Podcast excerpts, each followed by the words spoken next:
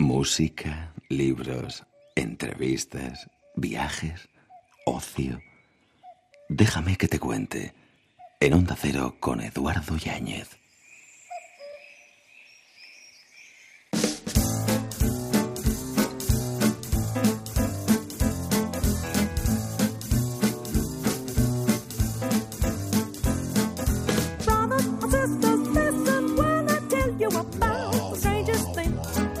La felicidad del embustero consiste simplemente en agradar, deleitar y proporcionar un placer que es la base misma de la sociedad civilizada. Oscar Wilde. Madrugada de radio en Onda Cero. Esas son puras mentiras. Esa noche yo no andaba allí. Hasta las cinco y media, cuatro y media en Canarias. Buscando propuestas y alternativas que nos ayuden a disfrutar, si cabe, un poquito más de este verano. Déjame que te cuente. Teatro. ¿Qué buscamos en esta vida? ¿A la persona ideal? ¿La mujer ideal? ¿El hombre ideal? ¿La pareja ideal? Eres lo que a mi vida le ha dado todo. El marido ideal está en gira y llega al Teatro Cervantes en la Feria de Alcalá de Henares. con tu ternura. Y tenemos a las personas ideales para hablar de este montaje, como por ejemplo a Ana Arias, la mujer ideal. Ana, buenas noches, ¿qué tal estás? Eh, muy bien, ¿Nerviosa? estoy muy bien. Nerviosa voy a estarlo. Además tú eres el bombón de la función, diría yo. ¿Ah, sí? Sí, yo creo que sí. Buah, pues cuando me veas con el vestido... bueno, ellos también, evidentemente, no, algunas pensarán que son los bombones del cartel, como no, por supuesto. Juanjo Artero, ¿qué tal? ¿Cómo estás? Hola, bien hallado, aquí siempre. Eh, ¿te, ve- te ves de político? Mm, sí, eh, soy actor. Bien. No sé mentir. Carlos Fancino, ¿qué tal? ¿Qué tal? ¿Tú también te ves de político? Eh, no. No. Mm. Es más, y en la función no acaba de ser exactamente un político y Ya. yo, Carlas, no me veo de político y tal como están las cosas de- hoy en día menos. Carles se ve como ¿te ves como marido ideal? Porque algunas madres pensarán, sería el marido ideal. Bueno, mira, yo hace unos meses que me he casado. ¿Y se ha convertido en marido Entonces, ideal? Bueno, estoy en ello, estoy en el camino. Oye, oye, oye, esa sonrisa. Eh, yo estoy en el camino. No, la verdad es que es como todo en la vida, ¿no? Hay que intentar acercarse, no, no querer conseguirlo. Hay que intentar acercarse, así no dejas de currar nunca. Juanjo, ¿te ves como marido ideal? Pues llevo unos cuantos años. Además, mira, he venido con ella. Me está mandando fotos porque venimos de viaje de novios aquí a Donosti. Qué bonito. Fíjate. pues vamos, A teníamos- revivir aquellos momentos. Sí, estaba con mi come come con compañía de teatro y, y pillaron funciones por aquí y nos vinimos. Fíjate, ¿eh? qué Sí. bonito. Sí. bonito! Y, y Ana, bueno, mujer ideal, eh, rompiendo matrimonios en este caso, poniendo... Oye, oye, que no, que no, no, No. lo he roto. No, no. A ver, se ha quedado un poco temblando, pero... Carrera pero- rompe esta. Pero sin más, tan mala no soy. Y además el director de la función, Pérez de la Fuente, Sí. quiere precisamente que mi personaje es- escape un poco de, De la de esa mala. maldad, Mm. de la mala típica arquetípica. Además, quienes conocemos ya este texto de, de Oscar Wilde, no nos encontramos a una mala, por ejemplo, como la que nos vamos a, a encontrar sobre el escenario, porque en este caso creo que te pasas a nuestras filas como periodista, ¿no? Ah, sí, Mm, del Times. sí, fíjate, casi, casi nada. Sí, sí, sí. Sí, además sí, me gustó No, mucho no se puede eso. contar demasiado, claro, es que cuidado con los spoilers aquí, pero... Mm, bueno, como me ha dicho Francino, efectivamente es un texto que se puede leer, así que Sí, ¿por qué no sí. spoilear Un poquito. un poquito? Además, que apropiado retomar esto que ocurría a finales del siglo XIX para trasladarlo a la realidad del XXI, porque esto está a la orden del día. Pero vamos, Por La corrupción política. Bu- La hipocresía, el egoísmo, Sí, los el chantajes. sí, las sí. máscaras, las apariencias. la ambición de poder. Sí. Esta función se podría decir tranquilamente, ¿no? De un político ideal. Mm. De hecho, estuvieron dudando, ¿verdad?, en llamarla así. Exacto, exacto, sí, sí, no. Juan Carlos siempre nos lo dice. Lo, lo que pasa es que meterse en el mundo de la política teniendo alguna deuda pendiente es eh, poner en peligro el resto de tu vida, seguramente, ¿no? Pero sí, es así, pero no, ¿quién no tiene Deudas algo- pendientes. ¿Quién no tiene deudas pendientes? Yo creo que es muy difícil, lo han puesto el listón muy bajo. ¿no? Yo creo que sí. Sí, pues es saber ocultarlo. Si la mentira no te pilla, no pasa nada. Eso es- Además, esa es la ventaja que tenéis los actores. Todos tenemos algo escondido. Sabéis mentir tan bien que luego nos creemos lo que nos estáis contando. Eso no es cierto. A ver, Yo siempre estaré en contra de esa clase de afirmaciones. Te voy a explicar. Nosotros realmente con lo que trabajamos es con la verdad, no con la mentira. Lo que tú de verdad conoces sobre el tema X que sea. De lo que hables, de los celos en Otelo, del amor en Romeo y Julieta o de la corrupción aquí o de lo que tú sepas, pero siempre des- desde la verdad. A mí en la vida real me dicen no sé, yo en una situación en la que tenga que mentir, yo no puedo. A mí se me da muy mal, se me nota, yo, yo no, no, lo paso mal. No, y en el escenario igualmente, si no es de verdad, lo paso mal también. Así que es todo lo contrario. Sí, Ana lo pasa mal, si no es de verdad. Yo tengo que decir que es así. Ya, vaya ensayos, Dios mío, vaya ensayos. Tengo que enmascarar la verdad. Es que claro, esta obra también es un tono muy muy diferente, son ingleses, no, no son españoles. Nosotros tenemos mucha mucha pasión, mucha tierra, mucho ellos son mucho Somos más distintos, arriba, somos más distintos. enmascarados, más eh, entonces hay que luchar con nuestro carácter para, como actores, como dice Juanjo, ser capaz de, de hacer Pero algo así. Los sentimientos son los mismos, todos los tenemos. Y nada más que los vives o los disimulas o los... Pero no, ya lo decía antes, que, que muchas veces ocultándose de más. ¿Sabes? Cuando... sí, sí, sí, es verdad. Y en la vida, esconder. cuando mientes, te tienes que creer la verdad. ¿no? Y, Pero, pero la ambición de poder y, y el ansia de riqueza yo creo que es algo universal. Y luego hay, hay un planteamiento que a mí me parece muy interesante y en el que hemos pensado muy pocas veces, aunque siempre uno piensa que la otra parte supuestamente está metida también en el ajo. Pero, es decir, ¿cómo habrán reaccionado los maridos o mujeres de personas que se han visto envueltas en escándalos políticos el día que supieron lo que sus maridos o mujeres hacían? Yo creo que, que la mayoría de las veces, perdona, No. me- corto. Yo creo que la mayoría de las veces tienes que saber con la persona que te acuestas. Yo creo que lo sabes todo. Sí. Aunque a veces, yo creo que sí, aunque algunos jueces consideren que no, yo creo que tú sabes perfectamente. en casos puede, hombre, en casos muy puntuales a lo mejor no tienes que dar detalles, pero Ana, Ana se ríe. ¿eh? Yo- yo creo que normalmente eh, con quien duermes sabes. Si tienes mm, 12 coches, no sé, mujer un día presenta un, un coche de estos que vale no sé cuántos millones de euros en el garaje de casa y, y le pregunto, ¿no? ¿Y esto? ¿Qué, qué vamos a hacer el mes que viene? O, En la fu- Como en nuestra función, En la ¿no? función, en la función se habla de eso, ¿no? Bueno, eh, yo veo que eres un marido bastante ideal, ¿eh? Veo que entonces tu mujer lo sabe, lo sabe todo. Eso está voy bien. a hacer Yo- spoiler. Yo, intentaré seguir el camino. económicamente sí, a mí me es muy difícil. Vamos, de hecho, Tú lo ella- dices. ella me podría, Tú sí. lo dices, hay Y- una de tus frases. sí. eh, Sí, por supuesto, por eso hablamos de la función en eso. Y además, eh, Juan Carlos, que siempre lo dice, y, lo- y los, y los que hemos podido ver la película, además tenemos una gran película ahora que habla de eso, que es El Reino, y podemos comprobar perfectamente qué es lo que hace la mujer. Y, que, y si la apoya, no la apoya, ¿no? ¿Habéis visto, eh, perdonar, ¿habéis visto Animales de collar? No, Animales sin collar. De, De- de collar.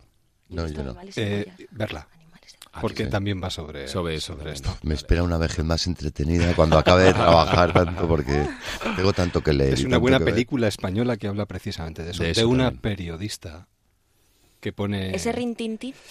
No, lo, lo- digo sin más, que, que pone en tela de juicio la carrera política de un hombre. Sin más. ¿Habéis ¿Está basada en una real- un hecho real o no? Yo creo, yo creo que sí. Hab- ¿Habéis visto lo de la lo de la esta chica americana, este vídeo por, por eh, Twitter, tres minutos, eh, hablando un poquito de lo que es la política americana de Estados Unidos. Ayer se lo, se lo enseñé a Candela y se lo enseñé a Juan Carlos. Bueno, mirarlo. No, mirarlo, mirarlo. En serio, ya os daré más pistas luego y lo ¿Le buscamos. vas a dejar al oyente ahora hecho polvo? sí, ¿Dónde lo sí, mira? no, no, Pues no. da datos al oyente para que... Twitter, Twitter, que busquen en Twitter, ¿Qué ya ponen? encontrarán. ¿Qué ponen Tú ellos? pones lo que quieras, ahí, Sí. eh, lo que sea, política americana y tal. Vale, y sale, y sale, bueno, saldrá Trump ahora mismo. Saldrá. Puedes poner Trump, Sí, seguramente. sí, que automáticamente. también te saldrá. Sí, Es- estado de sitio, eh, muro, bueno, eh, Sí. va- Buah. vamos, vamos a ver, porque está la, está la A ver si me dio un telediario que es que estoy... Que no... Pero yo creo que el planteamiento de esta obra es muy apropiado para el momento en el que estamos viviendo, porque muchos de nosotros después de salir del teatro vamos a darle vueltas a todo lo que está ocurriendo y vamos a intentar, bueno, incluso cuestionarnos si nosotros en esa situación podríamos llegar, ¿por qué no?, a hacer lo mismo.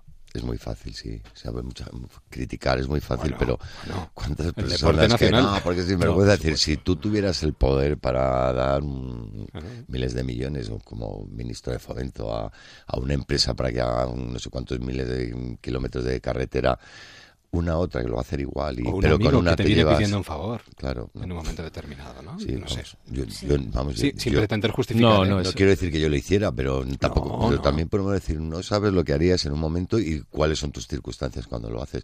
O también muchas veces a quién debes favores, ¿no? Yo me imagino que que llegar allí y las campañas mm, políticas valen mucho dinero, los partidos políticos valen mucho dinero. Y ahí yo creo que decir, yo te di dinero, tal, tú te me apoyas. Y a lo mejor no hace falta ni decirlo. Oye, te voy a apoyar, te voy a... me- Oye, qué majo eres y tal. Oye, que cuando ya eres presidente, oye, que ya que mm, he mandado ya el, el presupuesto de la carretera esta. Y, ah, muy bien, muy bien. Y no es ilegal. A lo mejor no tienen ni que decirlo, que te dejo la campaña y tú luego me vas a dar la, la obra, no lo sé. Un Hablo poco por hablar. oscuro, un poco sucio.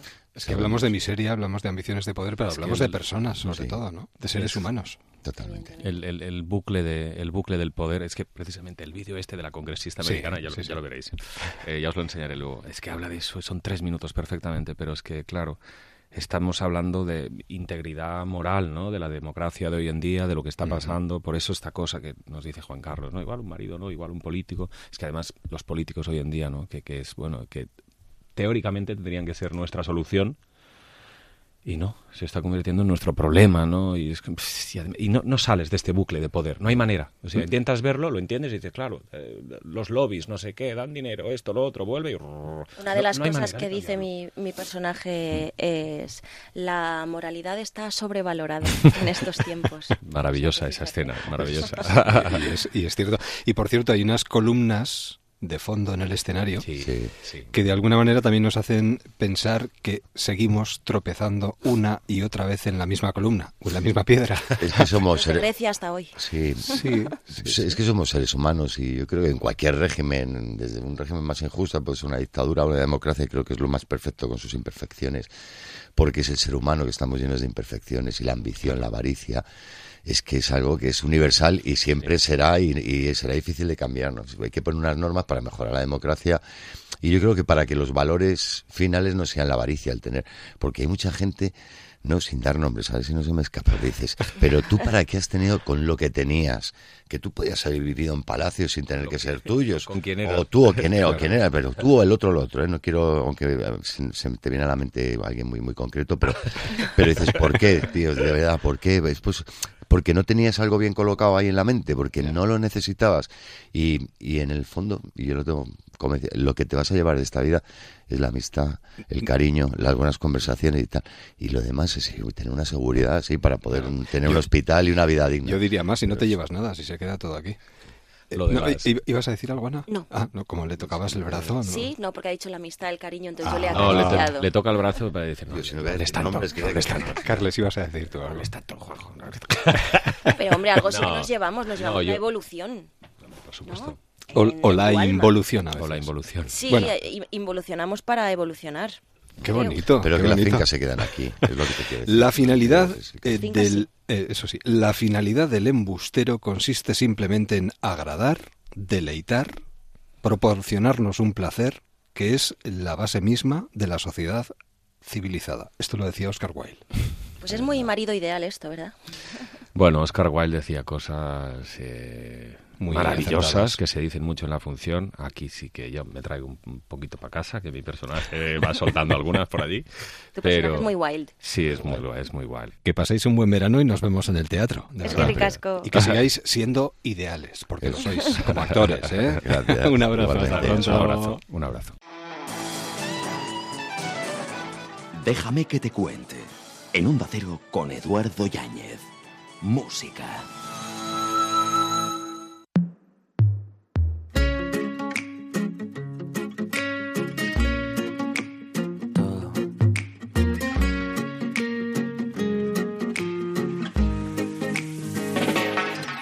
Quiero todo, todo, todo contigo.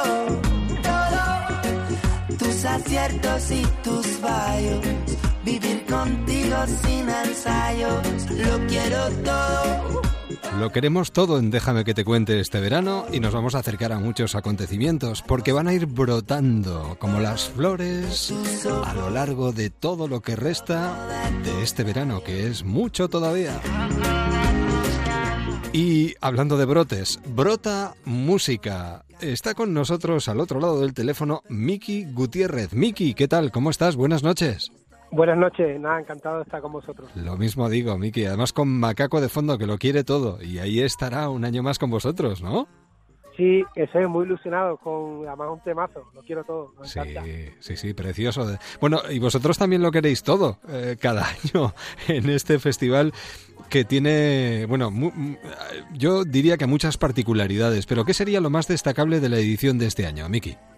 Bueno, pues lo más destacable yo creo que es que pasamos a una edición de dos días de un festival que, que, es sostenible, que apostamos por la sostenibilidad, por la, también hacemos unas acciones sociales dentro del festival y, nada, y tenemos además unos artistas como Macaco, Sinfónica, Ayay Pro, Mala Rodríguez, Miguel Campello, Morodo, Green Valley, Mojinos Cocidos, o sea, un sinfín de artistas para disfrutar un festival en un sitio único al lado de la playa, aquí en Rota en Rota, 9 y 10 de agosto. Además, déjame eh, recordar una cosa, porque aparte de sostenible, también estáis eh, muy unidos a la Comisión Española de Ayuda al Refugiado CEAR.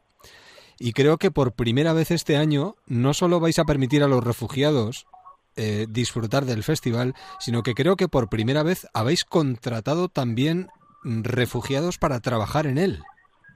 Sí, así es. nos parecía una idea genial eh, y así nació la idea de este festival, ¿no? Que, con la ilusión de, hacer un festival y aprovechar que estamos todos unidos disfrutando la música, pues que salgamos más concienciados de los tiempos en los que vivimos, tanto en temas medioambientales como en, temas sociales, como el que estaba hablando de, de, que trabajamos junto con la Comisión Española de Ayuda a Refugiados y van a estar trabajando con nosotros, pues, pues refugiados para que eso, para que vayan aumentando currículum y, se hagan con, un beneficio del festival, ¿no? Es una, una, partida muy bonita que tenemos y estamos súper ilusionados de, que esté con nosotros. La música nos une y tiene que servir para estas cosas, por supuesto, ¿no? Para, para unir culturas, para unir planteamientos y buscar salidas a los problemas que se encuentra la gente en su día a día. Así es, con, con la ilusión que, que nacimos en Brota Música Festival Sostenible, que que bajo bajo la música pues pues nos unamos todos y intentamos cambiar y hacer un poquito mejor el mundo en el que vivimos. El día 9, eh, fiesta de bienvenida, ahí hay que estar y luego el 10, bueno, eh, diría, y el 10 ya echarlo todo, pero es que ahí hay mucho. Eh. yo animaría a todos los oyentes que nos están sintonizando en estos momentos que se hagan ya con, con las invitaciones o las entradas para aprovecharse y disfrutar de toda la programación. Además es que no se puede descartar nada, Miki, este año. Sí, eso es, dos días, lo que tenemos también acampada, y, bueno, y, que estamos en un sitio paradisiaco, junto a, junto a dunas, junto al mar, en el Estadio Municipal Alcalde de Navarro Flores, donde, donde celebramos el festival al lado de la playita, y que aproveche que vengan a conocer Rota, a conocer su gastronomía y, que disfruten de la música y además eso, ¿no? Que, tenemos dentro del festival un montón de, actividades enfocadas a sostenibilidad, a, a comercio justo, a temas sociales y, que se venga que no se van a arrepentir. Vamos a disfrutar de la música y vamos a salir más concienciados porque el planeta nos necesita y esto es labor de todos. Miki, un verdadero placer como responsable del Brota, que salga todo estupendamente y a medida que nos vayamos acercando lo recordaremos y sobre todo lo recomendaremos, ¿de acuerdo? Muchísimas gracias a vosotros. Feliz verano y gracias por hacernos un poquito más felices. Feliz verano. Un, abrazo, adiós.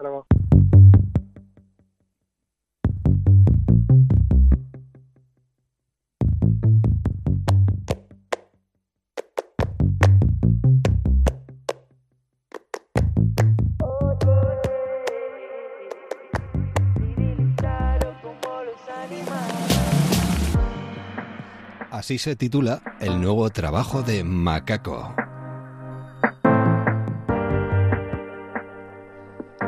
Macaco que además celebró el Día de los Océanos con un concierto a bordo de un barco, el Arctic Sunrise, de Greenpeace, el 6 de junio, además en Bilbao.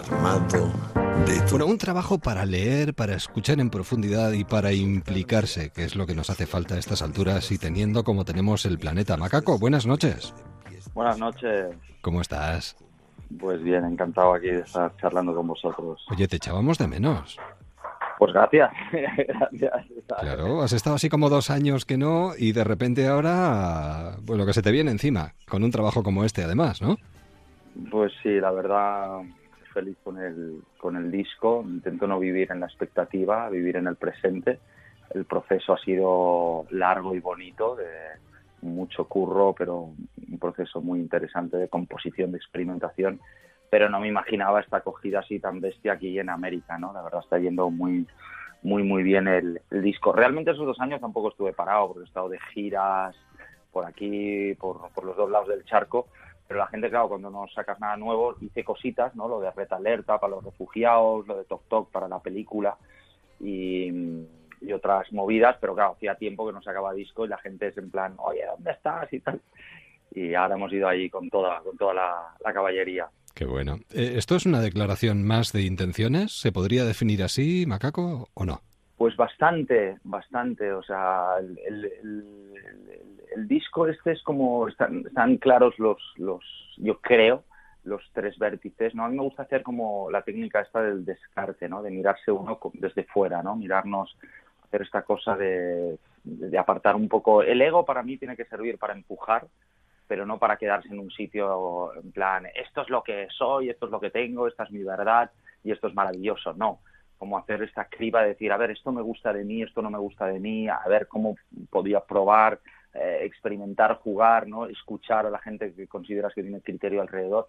Y al final pues hay tres vértices claros en Macao, que es la parte entre comillas más alternative, aunque no me gustan las etiquetas, ¿no? más alternativa, Sí. más de festival, todo esto.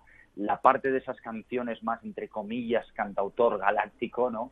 con algunas canciones de amor, pero que intentan romper los tópicos típicos, los reguecitos estos más acústicos, toda esa movida, y la parte esa positive, ¿no? que, que también es importante en Macaco, eh, más de la herencia esta de la rumba, de- del reggae. Sí que experimenté mucho, como te, decía, y luego llegué a la conclusión esta de, de también sentí, después de, de haber compuesto 25 canciones que escogí 13, de, de que quería que hubieran muchas colaboraciones. Y eso sí que fue mucho una declaración de intenciones. Es, es, es un momento muy efervescente en la música hispano-latina, mediterránea. Eh, están pasando cosas muy, muy, muy interesantes de mezclas, ¿no? De, de mil estilos. Y, y realmente sentí que, que eso, que, me apetecía invitar a grandes artistas que admiro, reconocidos en el mundo entero, pero que son gente con mentalidad abierta. Y hay, pues eso, un Nach, que es uno de los mejores raperos de la música hispano-latina, pero también está un Jorge Drexler, eh, Yo, Manuel Serrat. Calle 13, Serrat, Sí. actores, Oscar Jaenada, Inma Cuesta haciendo cameos, o sea, cosas como muy dispares, pero creo que todo el mundo está muy, muy en, en su sitio y para nada es una cosa forzada. Claro. Y luego temas como este que suena de fondo, que es Blue, Este es nuestro pequeño escenario. Es nuestra obra de teatro. que es una canción inspirada en el científico Carl Sagan. Escribimos el guion y lo representamos. Y aquí es donde colabora Jorge Drexler contigo. Menuda canción, bueno, menudas canciones, macaco, ¿eh? Pues muchas gracias. Esta, esta es uno, de los temas que tengo como un especial cariño. Primero por lo que tú estabas diciendo, ¿no? Hay dos, grandes inspiraciones. Una es Carl me hubiera encantado conocerlo ¿no? en, vida. Siempre me ha gustado mucho toda la cosa, creo que es muy inspiradora toda la cosa de- del universo, toda la física cuántica, todo eso. Y la otra inspiración es Jorge Drexler, que también él escribe muchas veces eh, basándose pues en este tipo de, de cosas, ¿no? Nada se acaba, todo se transforma, ¿no? Mm, eh, de, ahí yo creo que en, en- ese tipo de, imaginario se pueden rescatar eh, muchos conceptos, ¿no? Que, los unes con la música y, te crea como un mundillo muy especial. Esta canción habla de mirarse con perspectiva, ¿no? Lo que hablábamos antes, ¿no? De, eh, ellos hicieron la foto esta más lejana del planeta Tierra y había el texto este de Carl Sagan que decía, pero si somos una, una mota, ¿no? Somos nada en el universo, no estamos aquí con nuestros egos peleándonos por un trozo de tierra, por, por cualquier eh, tela triste, como decía Drexler, prefiero cualquier quimera que un trozo de tela triste. Por, no, todas estas cosas que se repiten en la humanidad, que parece que no evolucionamos mucho tecnológicamente, pero a nivel comunicación real como que parece que vamos para atrás. Dejamos esta canción, sí. entonces esta canción me gustaba, ¿no? Por todo eso. Y entonces luego se me ocurrió la idea de que hubieran tres generaciones, ¿no? Pues una por encima mío, que es el, el maestro Drexler, que, que admiro, eh, para mí es el cantautor galáctico más importante ahora mismo de la música hispano-latina y alguien muy lindo que siempre ha sido muy generoso conmigo. Y Serrat, que yo escuchaba de chiquito por, por mi papá, ¿no? Y los dos me dijeron que sí, imagínate el honor. Ahora hemos, estamos, hemos rodado con Drexler un videoclip alucinante que estamos montando ahora y creo que va a ser una pieza visual muy importante que va a amplificar un poco el mensaje de esta canción. Qué ganas de verlo. El ser humano tiene esa tendencia y una tendencia demasiado grande además a estar siempre mirándose el ombligo y nos cuesta mucho mirarnos con perspectiva desde la lejanía. Nos convendría mucho, nos cambiaría la vida y cambiaría el planeta también, ¿no, Macaco? Pues totalmente, totalmente. Me encanta eso de orbitar alrededor de nuestro ombligo, ¿no? Es, es algo que, que, que, que, en una parte puede estar bien, ¿no? Repito, el ego eh, está bien como motor para empujar proyectos, para empujar ilusiones, ¿no? Pero para quedarse como mm, con, nuestra única verdad es, imposible, ¿no? Como decía Dylan, tú puedes tener la razón un rato, el otro puede tener la razón otro rato, pero nadie puede tener la razón todo el rato, ¿no? Algo muy simple, pero que es que es así, es que es imposible, y es una cosa de estadísticas, ¿no? Macaco, ¿y, cómo llevas esto al escenario? Porque claro, imagino que esas colaboraciones eh, a veces no se pueden sumar a los diferentes conciertos y tienes muchos este mes de agosto. Sí, bueno, estamos de gira ya desde hace muchos muchos meses. Llevo una banda muy musculosa, muy muy power, grandes músicos del mundo entero que defienden las canciones con muchísimo groove, soniquete, con mucha onda, ¿no? Porque técnicamente son muy buenos, pero tocan con el corazón, que es lo más importante. Es un repertorio extenso. Eh, en los festivales, la verdad, es una pasada todo lo que está pasando. La gente se vuelve loca ahí saltando, cantando, coreando. Pasan muchas cosas jugando con los dinámicos. Y sí, em, las canciones, como te decía, o sea, las colaboraciones lo que hacen es darles un color muy especial a las canciones, pero las canciones eh, por sí mismas ya funcionaban cuando las, las compusimos, ¿no? Entonces, en alguna, por ejemplo, en el de serie, lo que hacemos, la voz, por ejemplo, del niño de Elche, la disparamos de repente con, con los octapads a tiempo real, porque no vamos con claquetas. Bueno, una cosa así más técnica, pero está como muy vivo y funciona muchísimo el, el, directo sin, sin las colaboraciones, ¿no? Si, si, si vienes lo, lo verás, porque es como algo como muy, muy natural, ¿no? Pues recuérdanos cuál es esa agenda, porque la tienes cargadita además. El próximo concierto, a ver si te acuerdas, a ver si te acuerdas. Venga, va. No, el, próximo sí, porque estoy justamente ahora en el sur, que tengo tres días medio libres, ¿no? Porque estoy también con el teléfono todo el rato y mil, mil, mil proyectos antes de irme a América, que me voy el, el, 23 y estoy ahí eh, tres semanas por toda América de promoción también de algunos conciertos en Puerto Rico y en otros, en otros países. Pues ahora el próximo es este sábado en Brota al lado de Cádiz, en el Brota Festival, que es un festival justamente ecológico, con un cartelón brutal. Muy bonito, sí, sí. Un, montón de, grandes artistas. Feliz de estar en este festival porque encima tiene pues el componente este ¿no? de medioambiental, ¿no? como mucho más conscious, ¿no? de conciencia con todo lo que está pasando que, es terrible, ¿no? porque necesitamos ya que nuestros políticos em, estructuren leyes para el cambio climático, lo necesitamos porque la gente está cada vez mm, luchando más por cambiar sus hábitos, pero necesitamos realmente que, haya ayudas desde arriba. Entonces, muy feliz de estar en este concierto. Luego me voy para Cadaqués, que es un lugar, la tierra de Dalí, mm, que adoro y toco. Luego toco en el Rototom, que es el festival 20 aniversario, el festival de reggae más grande de, de Europa, y estoy cabeza de cartel ahí, y vamos a hacer un concierto maravilloso. Y me voy al día siguiente a Donosti, que toco ahí en la, Semana Grande. En Sagües. Eso, eh, eso, que es el, el, 17 o el 18, no sé ahora exactamente, y vuelvo a Rototón porque estoy grabando un tema que la gente no lo... No, es, sorpresa, un tema que no ha salido en el disco, que lo cogieron los de Rototón para el 20 aniversario con el hijo de Bob Marley, con Cayman y Marley. Y, vamos a grabar un videoclip ahí en Rototom. Bueno. luego me quedo también para el concierto de Green Valley ahí, que hace un Green Valley and Friends en Rototom y luego no sé para dónde me voy. Bueno, así, Menudo mes de agosto. Pero bueno, está, está muy es bien. igual, ¿eh? Ya, ya me, ya me imagino, ya me imagino. Pero luego acabará agosto, acabará septiembre y cantaremos juntos aquello de bailó la pena. Porque vale la pena acercarse a cualquier concierto a escuchar pues a uno de los grandes. En este caso a Macaco, que tiene un mes de agosto. Vamos, menudo mes de agosto. Pues muchísimas gracias por compartir unos minutitos de radio con nosotros y esto nos sirve además para recordar que apelamos a la conciencia, Macaco. Que en nuestras manos está conseguir que esto no siga el camino que lleva y nuestro planeta siga estando tan azul como ha estado hasta estos momentos. Ole, muchas gracias, compadre. Nada, un placer, un abrazo muy fuerte y buen buen mes de agosto para ti. Buenos conciertos, ¿de acuerdo? Muchas gracias, gracias por el apoyo. Un abrazo, adiós, hasta pronto. Levántate de un salto con el pie que te dé la gana. Ábrele tu corazón, todas las persianas. Bailó la pena charlar con Macaco como baile la pena charlar con los invitados que todavía nos quedan por delante aquí en Déjame que te cuente. Hola, Hola, somos somos Chambao. Chambao. Yo soy la Mari y os mandamos un besito muy fuerte a los oyentes de... Déjame que te cuente.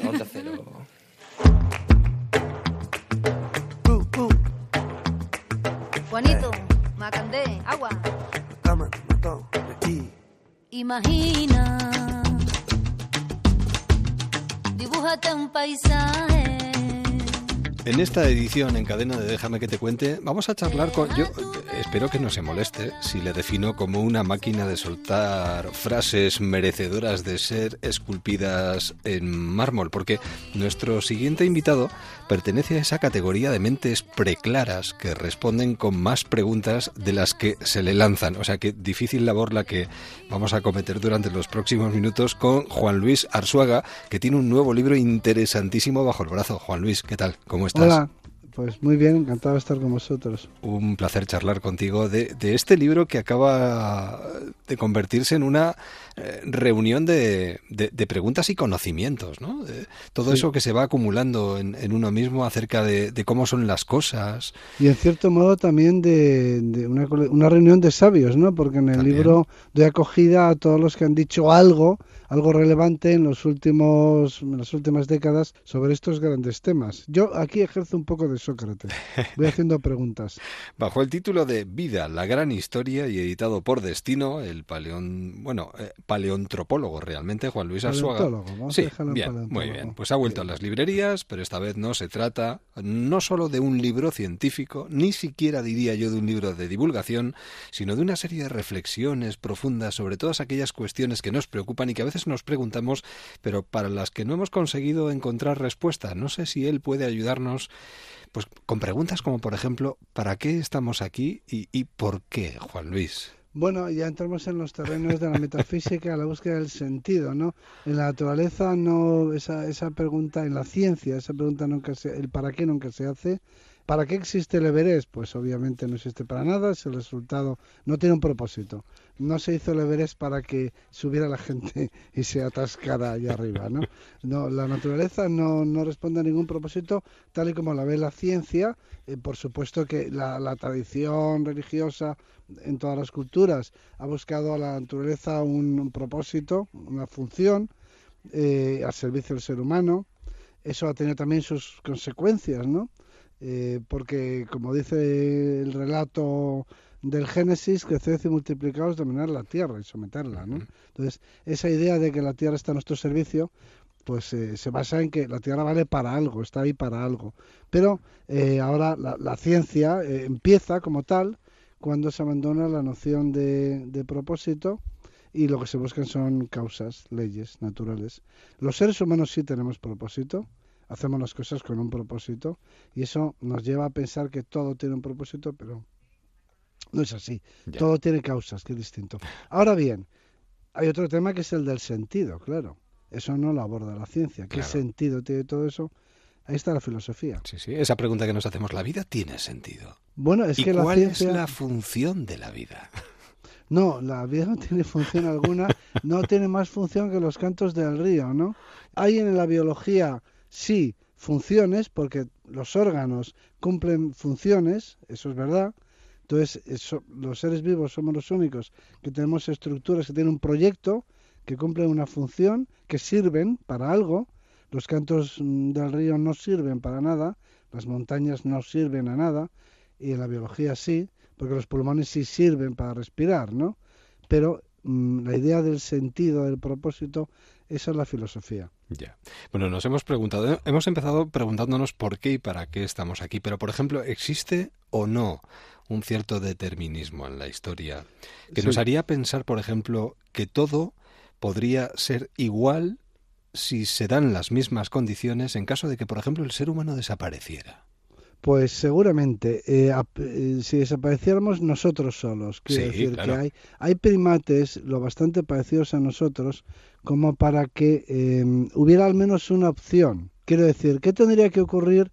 Este es el tipo de especulaciones que hago en el libro Sí. y, y que espero las reacciones de los lectores, porque yo, o sea, yo no lo sé. Claro. Es un experimento mental. Sí, sí. Yo lo que puedo razonar con datos por si eso ayuda a alguien, ¿no? A pensarlo. Vamos a ver, el, supongamos los chimpancés. Dentro de los chimpancés están los chimpancés y los bonobos, que son dos especies muy parecidas entre ellas, pero con grandes diferencias. Entonces, dentro de los chimpancés hay varias líneas. Entonces, algo parecido a nosotros tendría que volver a ocurrir a partir de un primate, digamos, que ya viviera en sociedad, porque nuestro cerebro es básicamente social, ¿no? O sea, necesitamos una especie muy social. Ahora bien, los chimpancés viven en los árboles y viven en el bosque forestal. Hay que sacarlos de ahí para que se conviertan en humanos. Claro. Eh, eso ocurrió hace dos millones y medio de años porque hubo unos cambios climáticos que alteraron los ecosistemas y aparecieron unos chimpancés bípedos, vamos a llamarlos así. Sí. ¿Eso tenía que ocurrir? Seguramente no. ¿Había una posibilidad de que ocurriera? Seguramente sí. De manera que si ahora desapareciéramos nosotros, algún tipo de primate em, bajaría de los árboles y caminaría sobre sus piernas. Es posible, es posible. No, no es seguro, no, no hay nada determinado ahí.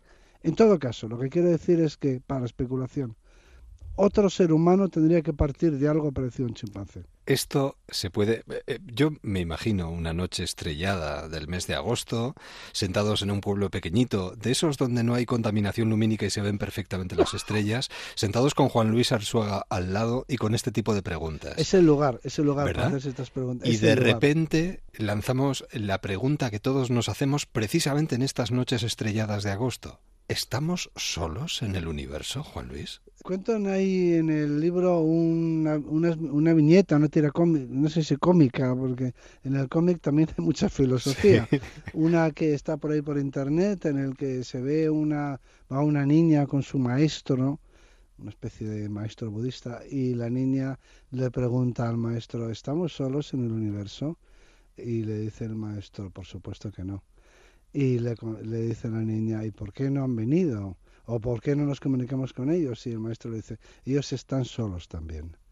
Es decir, puede haber vida en el universo, pero tan separados unos de otros que es como si viviéramos en islas incomunicadas, ¿no? En la que no somos los únicos, pero todos estamos solos. Claro. ¿Y si hay alguien inteligente ahí afuera, se parecerá a nosotros?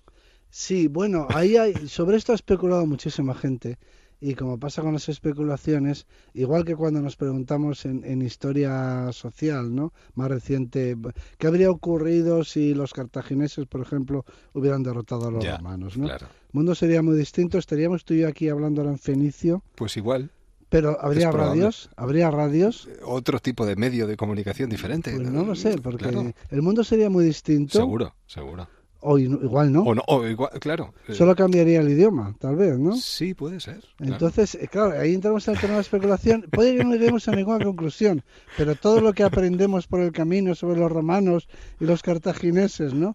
Lo bueno de estas especulaciones es que se aprende mucho con Uf, ellas. y tanto, y Tú eres un compañero de viaje eh, excepcional, Juan Luis. Por cierto, eh, y no solo estas preguntas, hay más. Eh, ¿Surge la historia del hombre mm, por alguna dirección concreta? Es decir, ¿va hacia algún sitio predeterminado? ¿Existe una fecha de la historia?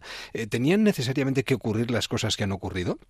En la historia, en la historia humana eh, hay razones para pensar que, que sí.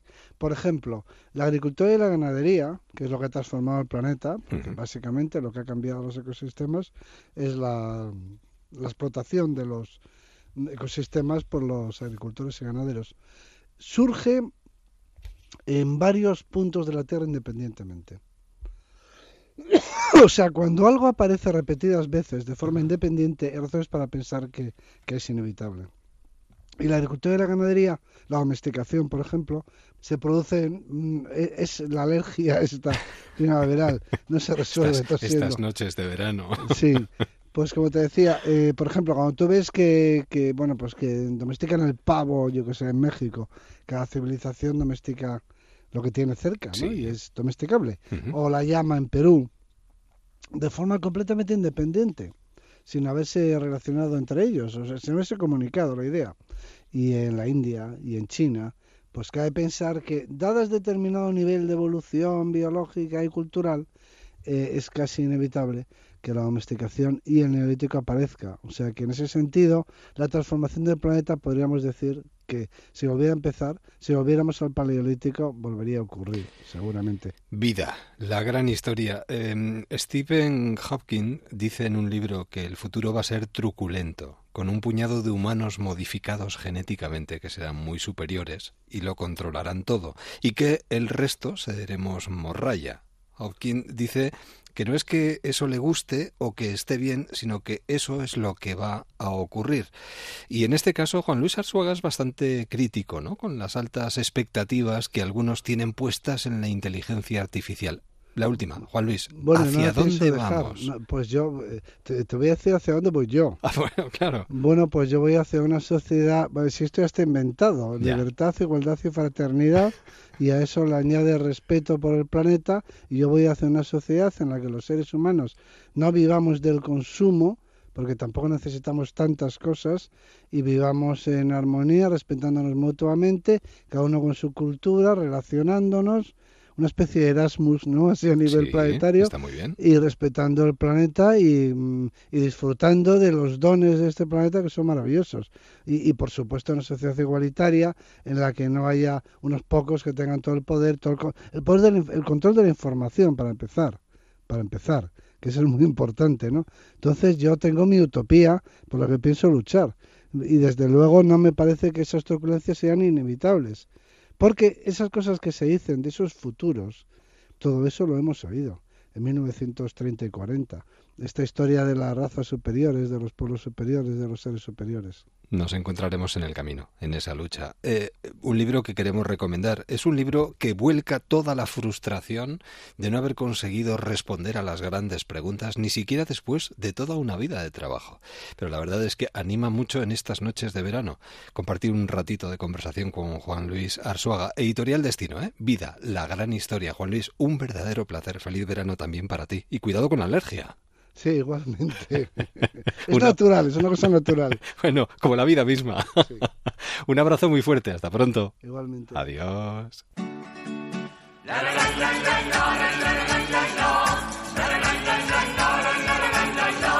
Este verano, déjame que te cuente. Onda Cero. Verano de costa, verano de interior, verano cargado de alternativas. Alternativas como las que en estos momentos se han puesto en marcha en una localidad extremeña como Fregenal de la Sierra. Nos vamos hasta allí, hasta Extremadura, donde se celebra el Festival Internacional de la Sierra del 2 al 17 de agosto. Y tenemos a su director con nosotros al otro lado del teléfono, Tomás Durán. Buenas noches. Hola, muy buenas noches. ¿Qué tal? ¿Cómo va el festival que comenzaba el día 2 de agosto? Bueno, pues la verdad es que muy satisfechos cómo va evolucionando el, el mismo. Estamos viendo también cómo se va incrementando eh, el número de, personas que nos acompañan y que visualizan y participan de las distintas actividades que hemos realizado. Y bueno, pues la verdad es que a continuar con este trabajo para que lógicamente pues lo que nos queda de festival pues se desarrolle con la total normalidad que es lógica y bueno pues esperando que continuemos con estos buenos datos de participación ¿no? Aquí, folclore, danza, cultura y tradición se dan la mano. Sí, efectivamente. Este Festival de, Internacional de la Sierra eh, pretende un poco pues ir más allá de lo que es la música y, y la danza eh, y abordar lo que es la cultura tradicional en todas sus formas, es decir, tratar contenidos como la gastronomía o la arquitectura popular o las visitas o lo que son las exposiciones sobre distintos elementos que conforman ese patrimonio etnográfico y bueno, pues también lógicamente poner en valor lo que es de nuestra tierra, de Extremadura, pero también eh, que todo gire también en torno a lo que es la, el folclore y la cultura tradicional a nivel nacional de España y lógicamente a nivel internacional con los grupos que nos visitan. ¿no? De México, Perú, Rusia, Portugal, Croacia y Costa Rica. Sí, efectivamente, son eh, siete las agrupaciones que nos van a acompañar a nivel internacional y si a eso le sumamos todas las agrupaciones de ámbito nacional y regional, estamos hablando de un total de 27 grupos los que van a participar en, en, este Festival Internacional de la Sierra durante esta edición de 2019. Además, me gustaría subrayar una cosa importante, Tomás. Estamos hablando de una fiesta de interés turístico nacional. Sí, efectivamente. El año pasado eh, recibimos ya esta distinción, eh, lo que nos llevó un arduo trabajo para poder obtenerla y la verdad es que al, al hilo de ella pues hemos notado eh, muy ostensiblemente cómo eh, eh, se acercan muchas más personas a visitarnos, a acompañarnos, se interesan claro. mucho más también los medios de comunicación en este evento tan singular y bueno, pues eso hace eh, posicionar a Fregenal de la Sierra y a su comarca y a este Festival Internacional de la Sierra pues en el mapa de los eventos culturales y turísticos más importantes de nuestro país en, en estos meses, en este mes. ¿no? Hablamos de flamenco, hablamos de teatro, de exposiciones, con un mercado etnográfico. Bueno, queda mucho por delante todavía. Lo hemos comentado en los primeros minutos de conversación. Hasta el día 17 de agosto las actividades se multiplican. ¿Qué sería lo más destacable de la edición de este año, Tomás? Bueno, pues sin lugar a duda lo que nos diferencia y nuestro buque insignia es la carpa del festival, que así la denominamos. Es un, espacio eh, de unos 600 metros cuadrados en el que cada una de las jornadas eh, versa sobre un contenido gastronómico o de artesanía. Es decir, tenemos un día dedicado al dulce, en el que se hacen talleres, de, eh, talleres sobre elaboración de dulces tradicionales, sobre cata de miel, se visitan reposterías de la población para que conozcan las instalaciones y cómo se producen los pasteles y los dulces típicos de nuestra población.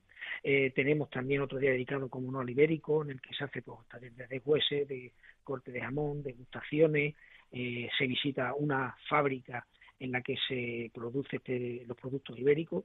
También tenemos un día dedicado al vino, con catas de vino, cerveza artesanal, es decir, eh, todos los días versa sobre un contenido gastronómico o de artesanía y todo ello también aderezado con lo que son talleres de música y baile de los grupos que nos acompañan, tanto nacionales como internacionales, con lo cual se da una simbiosis bastante importante. ¿no? Entonces, eh, yo creo que eso es un poco lo que nos diferencia del resto de, de festivales y sin lugar a dudas es uno de los platos fuertes de nuestro festival. Claro. Estamos hablando de seis días lo que dura esta carpa del festival, seis mañanas, y en el que hay actividades desde primera hora de la mañana hasta la entrada de la tarde.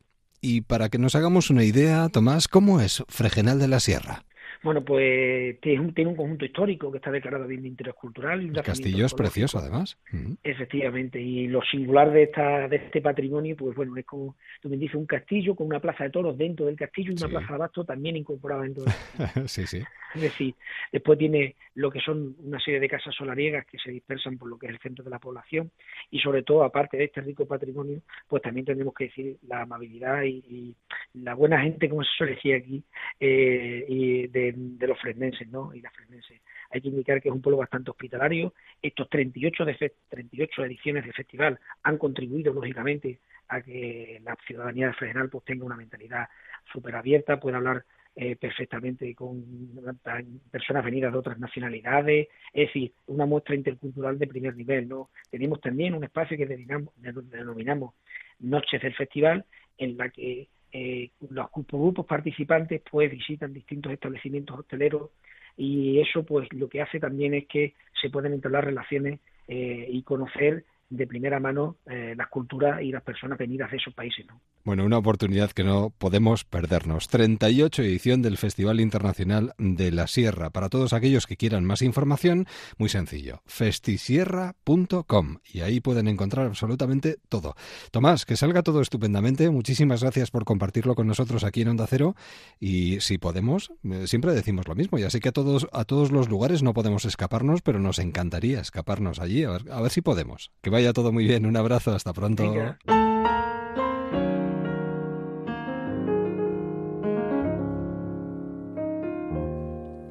Y antes de las noticias de las 5, 4 en Canarias, breves historias de nosotras con Susana Cosca. Hija y nieta de millonarios excéntricos, Margaret Guggenheim, Peggy para el mundo, nació, como se dice vulgarmente, con una flor en el culo. Su papá se ahogó de smoking heroicamente en el Titanic, dejando su plaza en el bote a su amante y una considerable fortuna a sus hijas. Así las cosas, Peggy heredó a los 21 años la nada desdeñable cantidad de 20 millones de dólares de los de los años 20 y se fue a París a vivir la vida y allí conoció a los surrealistas a los que se entregó sin pensárselo dos veces. Marcel Duchamp fue su maestro en arte moderno. Le enseñó la diferencia entre lo abstracto y lo surrealista hasta que Peggy se convirtió en su propia experta.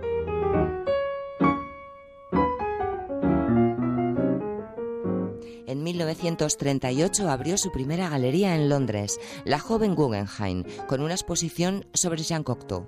Allí expusieron los emergentes de entonces Kandinsky y Picasso, pero tuvo que echar el cierre con pérdidas apenas un año después.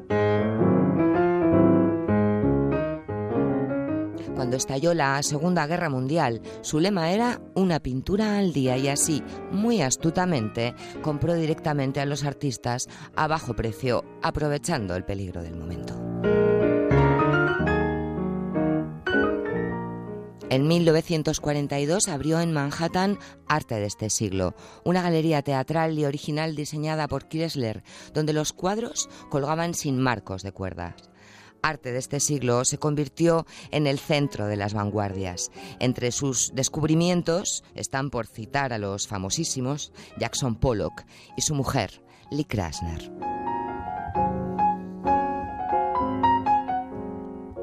A Peggy le fue muy bien con el arte y muy mal con los hombres, que elegía complicados y alcohólicos a partes iguales. Cuando le preguntaban cuántos maridos había tenido, preguntaba sin quitarse las gafas, ¿míos o de las otras?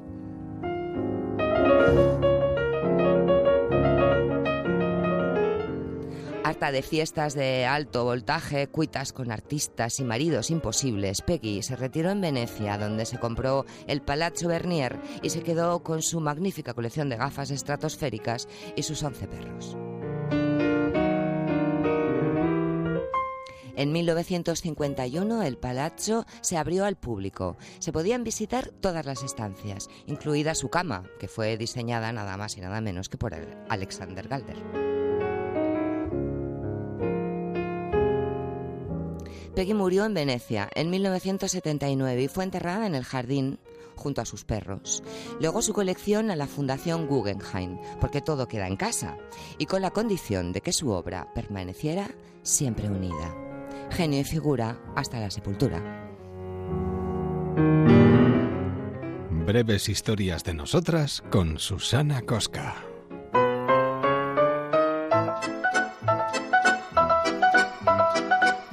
Y así llegamos a las noticias de las 5, 4 en Canarias. Después de la información, continuamos en esta madrugada de radio aquí, en Déjame que te cuente, en Onda Cero.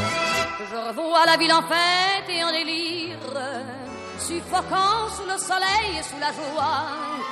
Et j'entends dans la musique les cris, les rires qui éclatent et rebondissent autour de moi. Et perdu parmi ces gens qui me bousculent, étourdi, désemparé, je reste là. Quand soudain je me retourne, il se recule, et la foule vient me jeter entre ses bras. Emporté par la foule, qui nous traîne, nous entraîne, écrasés l'un contre l'autre, nous ne formons qu'un seul corps. Et le flot sans effort nous pousse enchaîner l'un et l'autre, et nous laisse tous deux épanouis, enivrés et heureux. Entraînés par la foule qui s'élance et qui danse une folle farandole, nos deux mains restent soudées et parfois soulevés, nos deux corps enlacés s'envolent et retombent tous deux épanouis, enivrés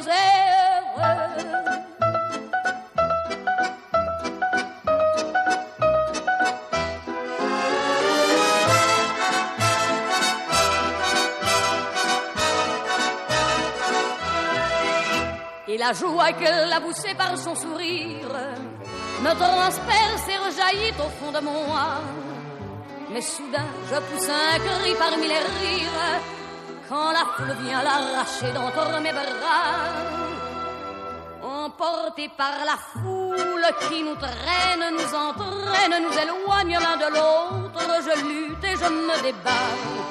Mais le son de ma voix s'étouffe dans le rire des autres, et je crie de douleur, de fureur et de rage, et je pleure. Et traîné par la foule qui s'élance et qui danse une folle farandole, je suis emporté au loin. Et je crispe mes poings maudissant la foule qui me vole, l'homme qu'elle m'avait donné que je n'ai jamais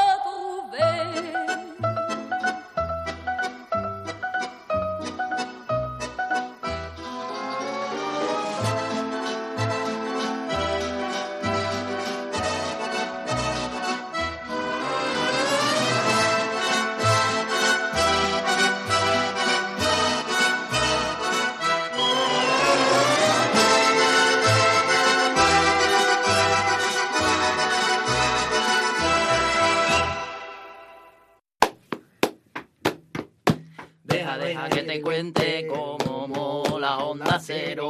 Deja, deja que te cuente cómo mola Onda Cero. Deja, déjame, déjame que te cuente. Superamos la barrera de las 5, 4 en Canarias, deslizándonos en esta madrugada de radio.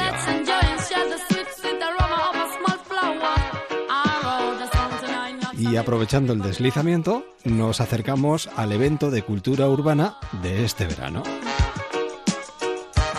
Nos trasladamos hasta Vigo, donde está a punto de comenzar O Marisquiño. Joaco Ezpeleta, buenas noches. ¿Qué tal? Buenas noches, ¿cómo estáis? Encantado de saludarte un año más o de saludaros un año más para recomendar, bueno, eh, algo que eh, es mucho más que un festival. Es que lo vuestro engloba muchas cosas, ¿eh? Sí, muchas gracias. Llevamos muchos años, la verdad, intentando darnos a conocer porque estamos en esta esquinita del mundo que se llama Vigo, Finisterre, y es difícil traer a la gente hasta aquí, pero en realidad este es un año importante porque el festival ha ido creciendo mucho en los últimos años y creo que, que está en un muy buen momento. Bueno, ¿y qué novedades hay para este año? Porque creo que incorporáis nuevas disciplinas, ¿no? Bueno, el que no nos conozca ya sabe que, que Marisquiño es principalmente un festival con cuatro copas del mundo en deportes urbanos, principalmente de skateboard y después también de BMX, de Dirt Jump y desde el año pasado Basket 3x3. Pero además de todo eso también hay pues disciplinas como el descenso urbano por el casco antiguo de la ciudad de Vigo, que ya os podéis imaginar que es una ciudad con un casco antiguo y con unas cuestas increíbles para hacer una prueba como esa. Tenemos también breakdance, tenemos graffiti, por supuesto, conciertos, jockeys, zonas gastronómicas, en fin. Es como un festival gratuito, abierto a todo el mundo en el puerto de Vigo, al aire libre, y yo creo que es un, un festival muy completo y muy interesante para, para familias, sobre todo. Del 9 al 11 de agosto y además quizás este año con un aliciente añadido y es que presenta o vamos a poder ver tres modalidades que van a ser olímpicas en Tokio en el 2020.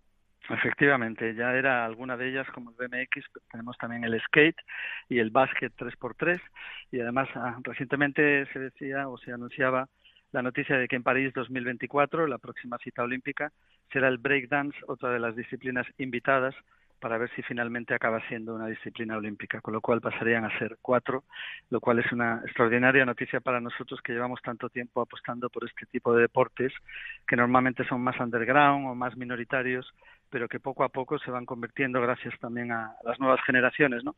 Que les gustan la tabla, la bicicleta y que digamos que, que pasan más de lo que es los grandes deportes al uso como fútbol, básquet, etcétera, y, y son más accesibles a deportes como estos. Claro, estamos hablando del gran evento de la cultura urbana de este verano. A ver, yo creo que sí, es un Sí, festival vamos, único que no, que no hay uno igual en toda Europa, porque reúne tres condiciones que yo creo que son difíciles de que confluyan en un, en un festival español o europeo, que son, primero, tener cuatro copas del mundo, segundo lugar, ser gratuito y de acceso a todo el mundo, y en tercer lugar, estar en un entorno tan increíble como es el puerto de Vigo, ¿no? Al aire libre, con las Islas Cíes enfrente, en pleno mar y con una gastronomía como la que tenemos en Galicia, que es insuperable. Y con las estrellas del deporte urbano mundial participando en esta decimonovena edición. Claro, hay que tener en cuenta que aquí vienen a puntuar, no solamente para poder estar en. Tokio en 2020, muchos deportistas españoles, que alguno de ellos esperemos que acabe representando a nuestro país en, en Tokio, sino que también al margen de que este año, el del 2020, perdón, va a ser un año olímpico, al margen de eso, pues estamos hablando de Copas del Mundo que tienen un calendario, digamos, internacional y que una de las pruebas donde puntúan para su ranking es esta, Marisquiño en Vigo, entonces es, es importante. Aquí además vamos a ver tanto a ellas como a ellos eh, apostando por políticas de igualdad, que yo creo que esto es importante. Bueno, se, se va consiguiendo cada vez más igualar ambas cosas, aunque todavía queda, ¿no? Terreno por recorrer.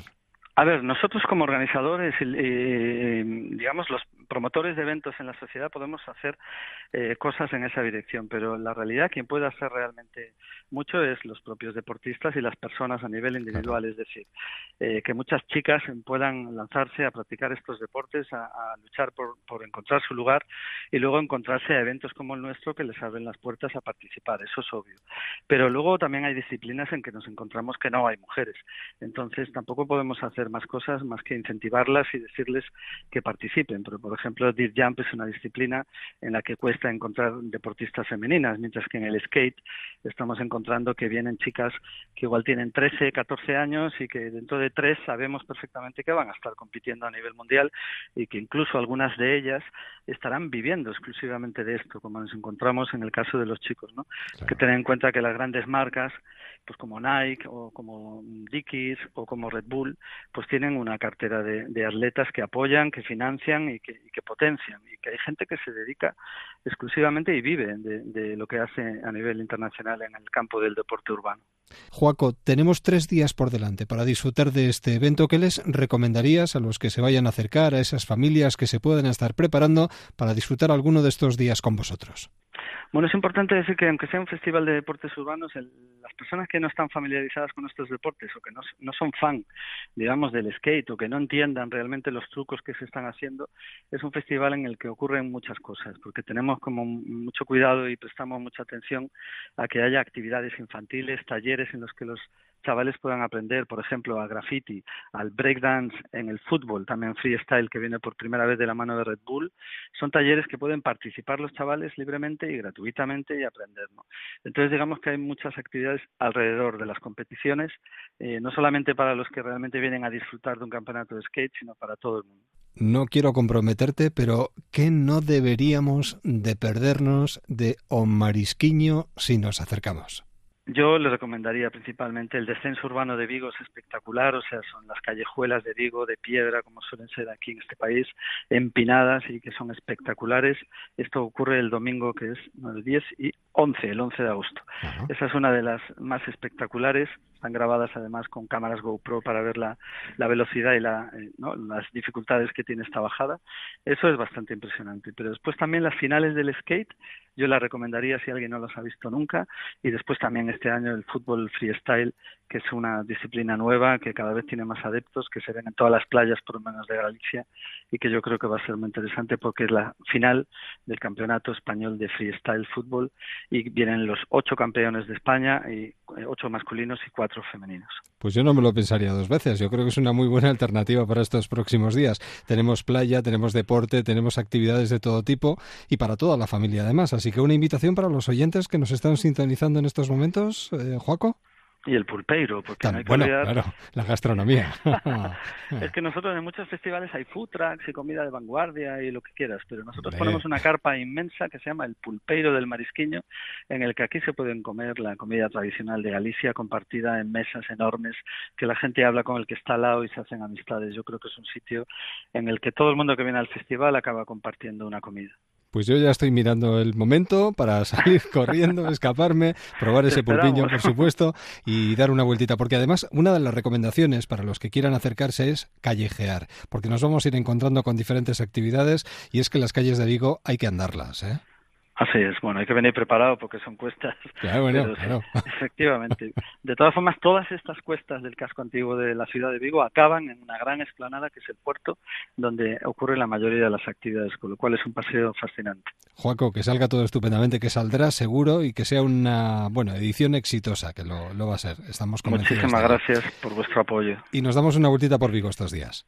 Gracias. Un abrazo y buenas noches. Adiós. Buenas noches. Chao. Déjame que te cuente. En Onda Cero, con Eduardo Yáñez. Libros.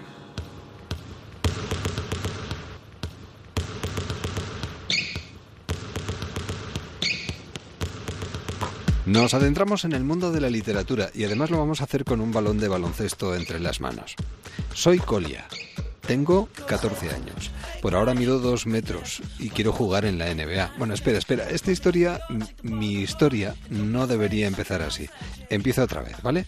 Me llamo John Colic, aunque me llaman Colia. Y este Colia a partir de ahora seguro que va a estar muy presente, no solo entre los aficionados al deporte y al baloncesto, sino también de la literatura, porque este trabajo de Leandro Pérez que tenemos en nuestras manos, la verdad es que es un balón que va directo a canasta y además es eh, eh, canasta de, de tres. Leandro Pérez, ¿qué tal? ¿Cómo estás? Eh, pues muy, muy contento de escuchar cómo, cómo comienza con tu voz la novela. Me ha gustado. La verdad es que es un lanzamiento perfecto, ¿eh? limpio.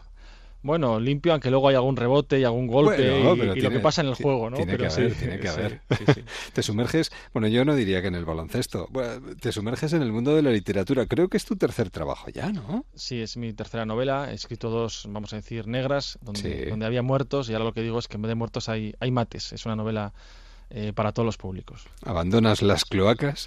Eso es, voy a las canchas. y te vas a las ca- ¿Cómo, cómo surge la idea?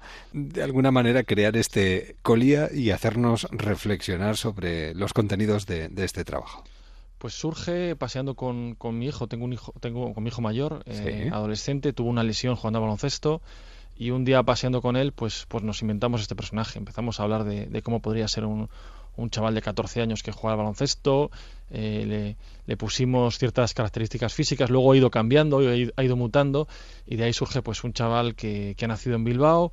eh, Con, padre croata que ha jugado con Petrovic, con una madre cubana que juega al voleibol y estuvo también en Barcelona en 92 y que luego vive en Burgos y que, y que mide dos metros con 14 añitos y sueña con la NBA.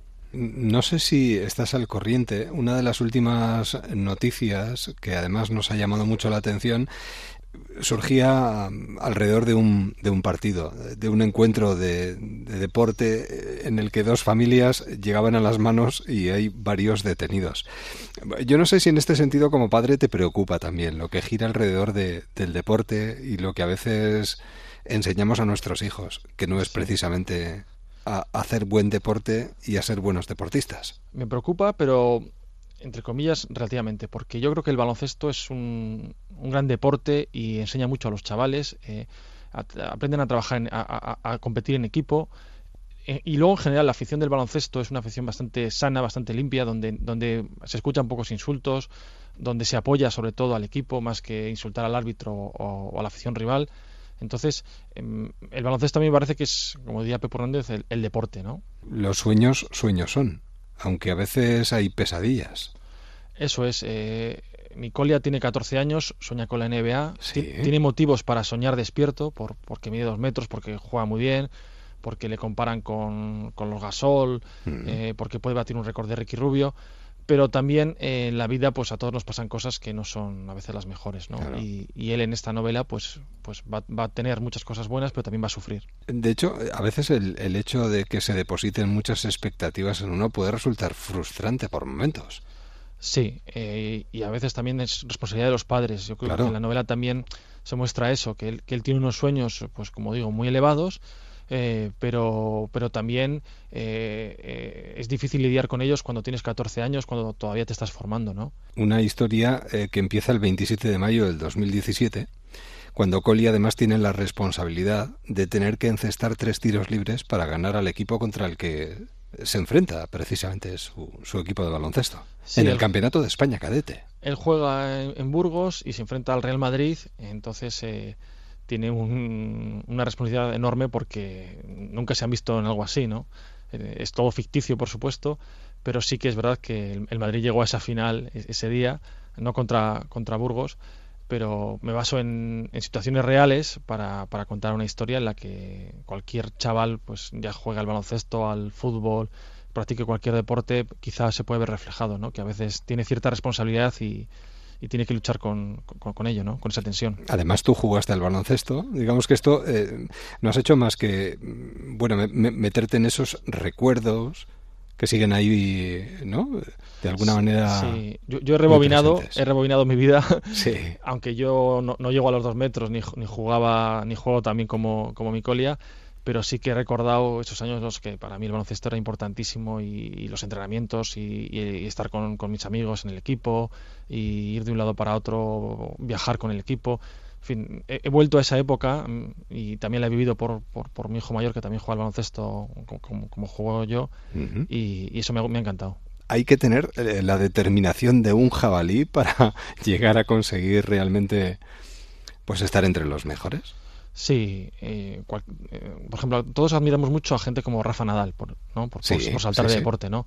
Que sabes que, bueno, que tiene muchísimo talento, porque también, eh, como, también como decía Pau Gasol en, en un libro que ha publicado recientemente, el talento no sirve, o sea, el, el talento, el, tal- el talento se presupone que lo puedes tener, pero si no te esfuerzas, eh, el talento no sirve, ¿no? Todos tenemos talento, pero, pero lo que necesitas es esforzarte y, y poner todo tu empeño. Y además la sombra es muy densa. La, la sombra además que proyecta la cultura del éxito Exactamente. que tenemos a nuestro alrededor y que a veces somete a los jóvenes o a las jóvenes promesas del deporte, ¿no? Sí.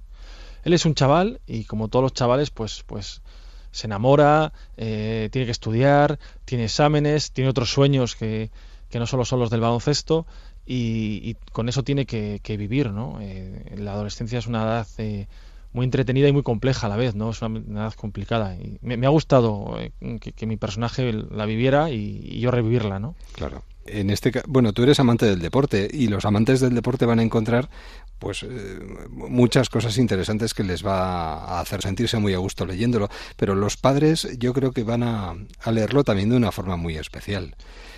Porque se puede leer desde o, o con perspectivas completamente diferentes.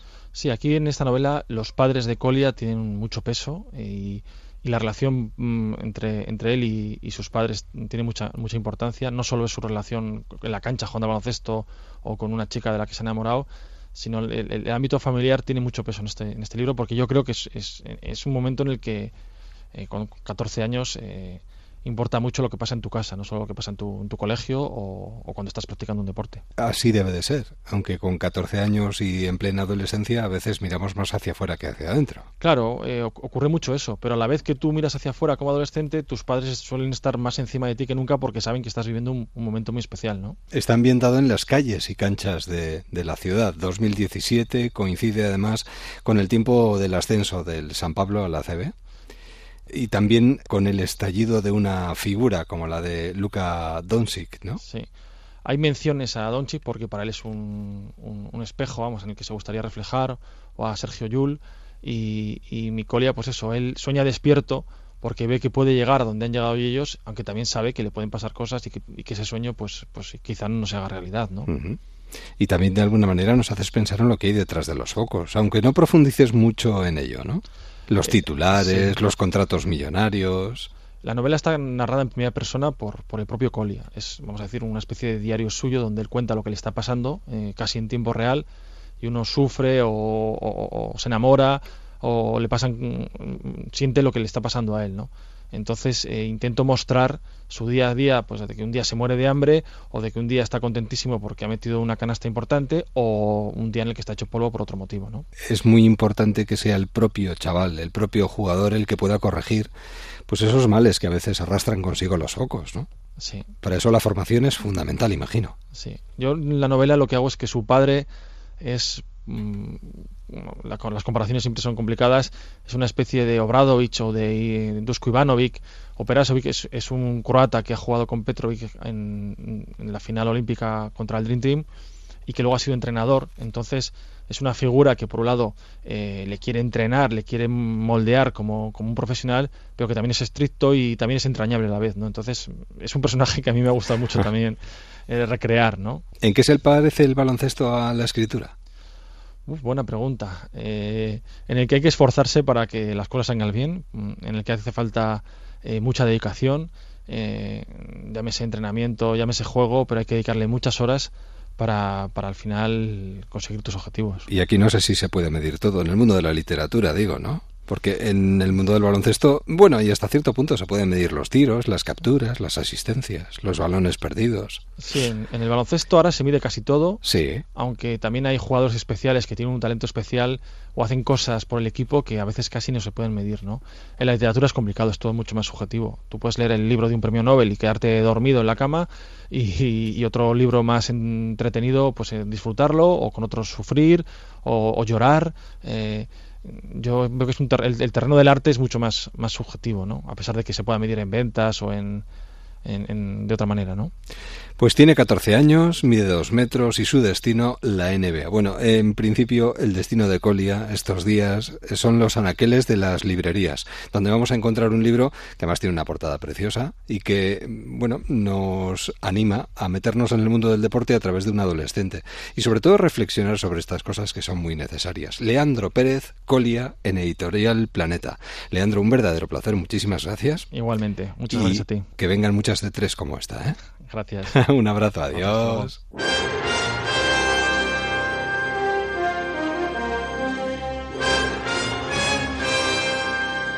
Viajeros en Onda Cero.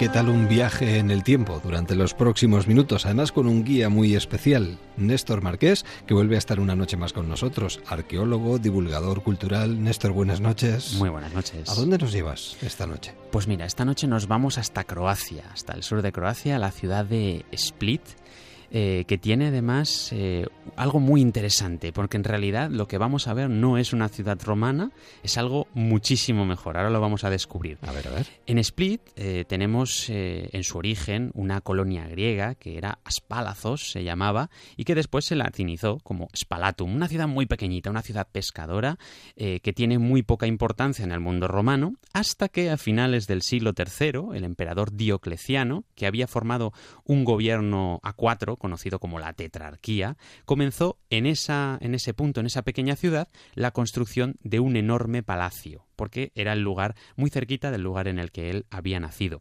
Eh, Diocleciano había conseguido poner en orden a una Roma en la que el poder militar dominaba sobre todo lo demás y los asesinatos de los emperadores se habían sucedido a un ritmo frenético desde hacía más de medio siglo. Y este nuevo sistema de Diocleciano, que permitía que el poder eh, está, estuviera dividido entre dos emperadores y entre dos sucesores elegidos entre los mejores eh, del momento, de forma que el poder así estaba siempre dividido y no fuera hereditario. Y para comprobar precisamente la eficacia de su propio sistema, Diocleciano abdicó el trono en el año 305, que es algo que ningún emperador había hecho hasta entonces, y dejó paso a su sucesor. ¿Y qué hizo? Pues retirarse a su palacio, este que había construido en su tierra natal, en Spalatum, en la actual Split. Y allí tuvo tiempo, de hecho, para ver cómo su sistema terminaba por fallar estrepitosamente, yeah. pero lo que sí que podemos comprobar hoy en día en la, en la, ciudad de Split es que al menos sus últimos años los pasó en un maravilloso palacio en la costa del mar Adriático, que tampoco está nada mal. Y es que hoy en día todo el casco histórico de la ciudad de Split se encuentra dentro de lo que en su momento fue el palacio del emperador. Es decir, tú puedes pasear por las calles de Split entre columnas y capiteles de ricos mármoles que decoraban las salas privadas del palacio, puedes pasear por el gran peristilo central de, su complejo privado o incluso puedes entrar en su mausoleo que fue convertido y reaprovechado para construir la catedral cristiana en el siglo VII. Una verdadera joya del patrimonio romano romano en un enclave verdaderamente espectacular y yo creo que algo eh, totalmente único porque no estamos hablando de restos de una ciudad romana sino que estamos hablando de que toda la ciudad claro. era el palacio de Diocleciano y toda la estructura se conserva perfectamente. Así que un viaje recomendadísimo maravilloso y, y de lujo y de ensueño. Pero si vamos con la persona apropiada le sacaremos mucho más partido y creo que contigo Néstor podríamos viajar a esta ciudad eso seguro. Yo cada año organizo viajes arqueológicos a distintos lugares del mundo romano y, por supuesto, pues eh, cuando vas con alguien que te pueda explicar claro, todo lo que estás viendo, sí. siempre es mucho más interesante, ¿verdad? Así que bueno, si, si alguno de los que nos está oyendo quiere venirse el año que viene eh, a, estos, a estos viajes, no tiene más que escribir al correo contacto arroba antiguaroma.com o puede contactar conmigo en las redes sociales a través del proyecto Antigua Roma al Día en arroba antigua barra baja Roma. Viajando a la antigua Roma, viajando en el tiempo, pero con un guía muy especial al que le esperamos en un próximo viaje. Néstor Marqués, buenas noches y hasta la próxima. Hasta la próxima, buenas noches. Nos vamos con Néstor, que ya llega al transistor. Cinco y media, cuatro y media en Canarias. Madrugada de radio en Onda Cero. ¿A dónde vas? De fin de semana. Con tu vestido nuevo. ¿A dónde vas? A disfrutar del fin de semana. La radio continúa. ¿A dónde